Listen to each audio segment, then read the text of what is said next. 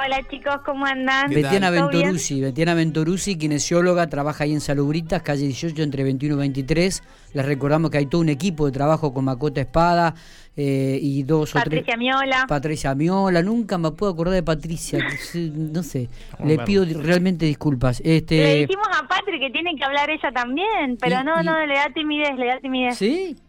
Mira vos, mira vos. Este, gente muy buenos profesionales, así que todos aquellos que tengan alguna consulta para hacer tienen que llegarse a Saludita nada más. Este, lindo tema este de Sabina, ¿no? Hermoso. Eh, ¿Te gusta Sabina, Betiana? No son de mis más elegidos para escuchar, pero sí, estos temas, eh, sí, sí, los tengo, los, tengo de escucharlos. sí, claro, Claro. ¿Y qué música te gusta? No sé si alguna vez te lo preguntaron. Eh, no, soy bastante abierta con la música. Me gusta mucho el tango, el folclore. Mira vos. Eh, por mi abuelo, por mi hermano, porque me crié con eso, pero eh, he ido a ver, no sé, desde bandas de reggae, no sé, me gustan mucho los guitarristas, soy mucho de escuchar por ahí músicos así tipo eh, Salinas, me gusta mucho el gordo Salinas. Le recordamos a la gente que Betiana es nieta de Juancito Ventorusi guitarrista por excelencia, íntimo amigo de Roberto Paglia, un integrante de los Quillahuasi, que en este momento creo que está viviendo en España. En España está Roberto. Así que por eso tan, por eso de ahí que le gusta mucho el folclore. Me imagino que debe haber ido a muchas peñas, ¿no? Podemos cerrar con algún tema después si quiere elegir. Digo, me, imagino que habrás ido a, mucha, a muchas peñas, ¿no? Sí, sí, sí, eh, tengo peñas encima, sí, sí. Más que nada guitarreadas en casa o ensayos del abuelo en, en lo de mi abuela. Claro, Yo me quedaba a dormir los viernes en lo de mi abuela y el abuelo se juntaba con sus amigos a ensayar en el escritorio del súper, así que como que yo estaba ahí y me gustaba, ¿viste? Así que bueno, todo eso. Y ahora que mi hermano canta también, estamos como a full con el tango, el folclore.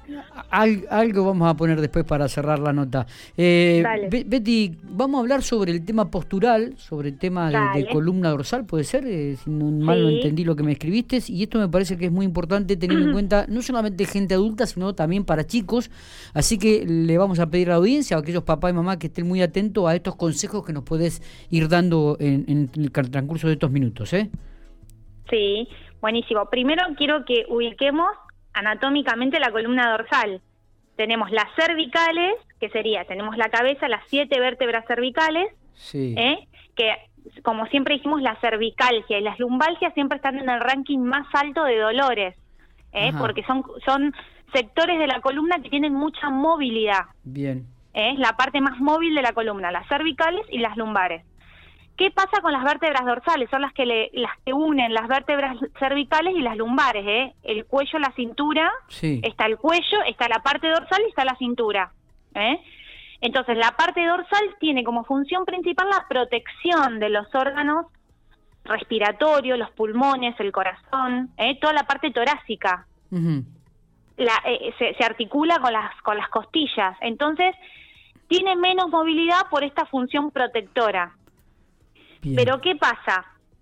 Cuando hay demasiada hipomovilidad, ¿eh? Eh, este dolor se traslada a la zona dorsal, este dolor interescapular entre las escápulas, entre las paletas, ¿eh? que la gente dice paletas, se, se puede trasladar hacia arriba o hacia abajo. Por eso es tan importante la movilidad y observar, yo en el examen postural que hago, le hago sacar la remera al paciente y se observa eh, tiene que tener una sifosis fisiológicamente normal, o sea, tiene que tener una curvatura posterior, o sea, un encorvamiento normal. Ah, bien. ¿Qué pasa cuando este encorvamiento está aumentado? Se llama hipersifosis, es porque el paciente está demasiado encorvado. Bien. También se observa un dorso plano, o sea, cuando esta curvatura está demasiado plana, también pasa a ser patológica. Bien. ¿Eh? Puede estar aumentada o disminuida. Sí, sí, sí, te entiendo. ¿Eh? Y, viste que muchas veces cuando uno se dobla, hay, gente que ha visto doblarse y que realmente es, muy prolongado, es muy este, enunciado la curva, ¿no? Y cómo, la, columna resalta demasiado. Muchas veces, claro, muchas veces los pacientes te dicen, vos sabés que eh, yo llego al piso bien, ¿viste? Cuando nos paramos y haces al paciente inclinarse hacia adelante, a ver cómo está su ¿Qué pasa? Por ahí el paciente puede llegar a los pies o al piso, pero hay que ver por eso es tan importante el examen postural y es importante verlo sin remera, ¿eh? Mira qué bueno. Porque esta columna tiene que estar totalmente redondeada. A mí no me sirve nada que llegue al piso si yo observo que tiene zonas planas la columna, ¿eh? Ah, mira vos. Porque está llegando a costa de acortamientos musculares de la columna. Tiene que estar en rueda dentada, se llama. Tiene que estar bien redondeada la columna. Perfecto. Eh, Por ahí no sirve de nada que llegue al piso, pero que tenga muchas zonas planas, pues significa que hay muchas retracciones. ¿Y todo esto tiene un, tratamiento? ¿Se, se, puede mejorar? Todo se puede mejorar, todo se puede flexibilizar. Por eso es tan importante observar al paciente de, parte posterior, de parte lateral, ¿eh? verlo de costado, verlo de frente, ver si tiene un hombro más alto que el otro, ver cómo tiene su tórax, mm. hacerlo respirar al paciente, que inspire y que largue el aire, porque también las retracciones de todos los dolores dorsales o los aumentos de curva se ven muchas veces reflejadas en, en, la movilidad dorsal. El paciente expande poco el tórax. Está, sí, sí, sí. Este, y, qué bueno esto que, que, está diciendo y siempre uno tratando de, de, del trabajo preventivo, ¿no? De verlo en los chicos.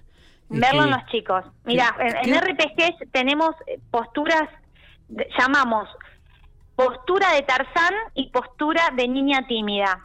Cuando hay un aumento mucho de la sifosis, este demasiado encorvamiento hacia adelante, decimos niña tímida cuando hay, por ejemplo, por ahí esas personas que parece que se tragaron un palo porque están como todas demasiado rectas, por ahí se ve mucho en deportistas también. Sí, sí, sí. Cuando es demasiado recta la columna tampoco es fisiológicamente normal porque hay una retracción muy fuerte de la parte posterior. ¿eh? eh qué, bueno sería hacer esto, este tipo de, análisis o de estudio previo cuando los chicos ingresan a, la escuela, ¿no? Cuando van a tener su primera clase de educación física, de repente trabajar con profesionales. Sí, hacer por este ejemplo, trabajar interdisciplinariamente, trabajar conjuntamente hacer este tipo de, estudio, que, qué bueno sería y cuántas o, muchas veces también en los clubes. Claro, En los clubes por ahí en diferentes eh, actividades, hecho fútbol, básquet, diferentes deportes hacer un eh, como un análisis biomecánico del, paciente. ¿Y, del, y cuántas cosas se podrían evitar, no, Claro. Y ahora está hablando mucho de la parte emocional, cómo se traslada lo emocional a la postura. Muchas veces vemos a estos chicos que están en pleno desarrollo, eh, tratando de, de aceptar su nuevo cuerpo porque crecen demasiado o se desarrollan mucho, sobre todo en las nenas se ve mucho, cómo se empiezan a esconder y encorvar, sobre todo en chicas que se desarrollan con picos muy altos de crecimiento y, y se encorvan, se esconden eh, porque les da vergüenza su nuevo cuerpo, aceptarse y demás. Por eso en RPG hablamos muchas veces de niña tímida cuando hay una retracción anterior y hablamos de postura de Tarzán cuando hay una retracción posterior. O sea que ahí también podríamos hacer dos consultas, una con los, ustedes, con los profesionales, con los kinesiólogos y también otra con el psicólogo, ¿no? Para que ayude a, superar esa etapa donde el chico se encuentra con, con un cambio realmente sustancial, no solamente en lo físico, sino también en toda la parte emocional.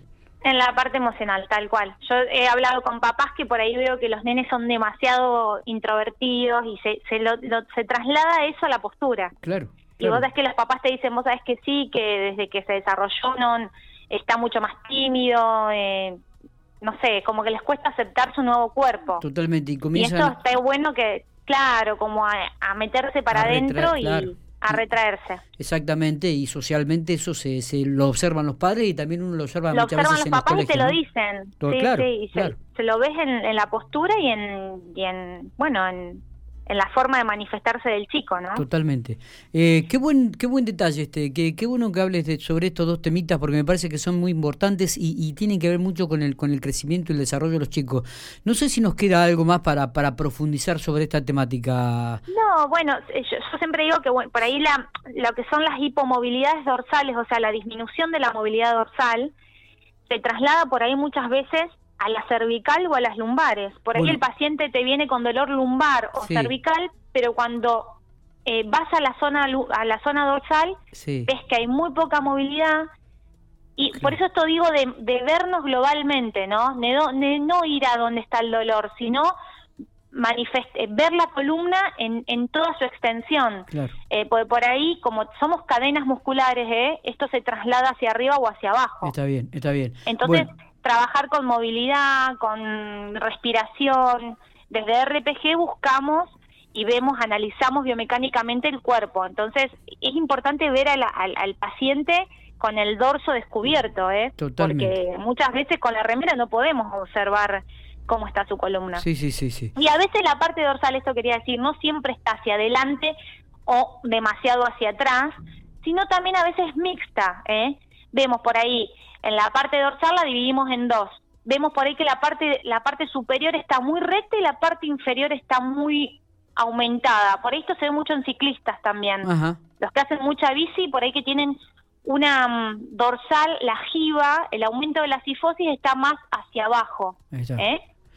Bueno. Entonces, eh, eh, nada, la importancia de movernos, de elongar, de flexibilizar, de trabajar la respiración. Yo lo hablo desde, desde RPG, pero tengo pacientes que además de RPG hacen yoga, hacen pilates terapéutico, eh, pero este, indudablemente que sí, y nos quedamos con esto también para que los padres presten mucha atención a los chicos, ¿no? Que, de repente cuando por ahí lo ven bañarse, a los más chiquitos, vean la columna, cómo el chico este, este, eh, como, cuál es su postura. Realmente me parece muy, muy, pero muy llamativo y lindo este tema. Eh, Betiana, si hay gente que quiere consultar, por supuesto que vaya a Salubritas. Ahora te escucha, miralo bien que hice bien las cosas, te conseguí el teléfono de Salubritas, de, fijo de Salubritas del sector kinesio, pues yo no lo sabía. Mira vos. Yo, viste que siempre me preguntás el teléfono y nunca lo sé. es verdad. 32 47 52. 32 47 52 es el teléfono del sector de kinesiología, ahí en Salubritas, calle 8, entre 21 y 23. ¿eh? Ahí se puede comunicar con Mataco, con Betiana con o Macota, con, Macota, con Macota, el hermano. claro, Mataco el hermano. Macota, eh, Betiana o Patricia. ¿eh? Y, y algún otro profesional que seguramente siempre suman alguno. Betty, gracias. gracias este, bueno, chicos, buen fin de semana, que la pasen muy bien. Descanse y cuídese mucho, ¿eh?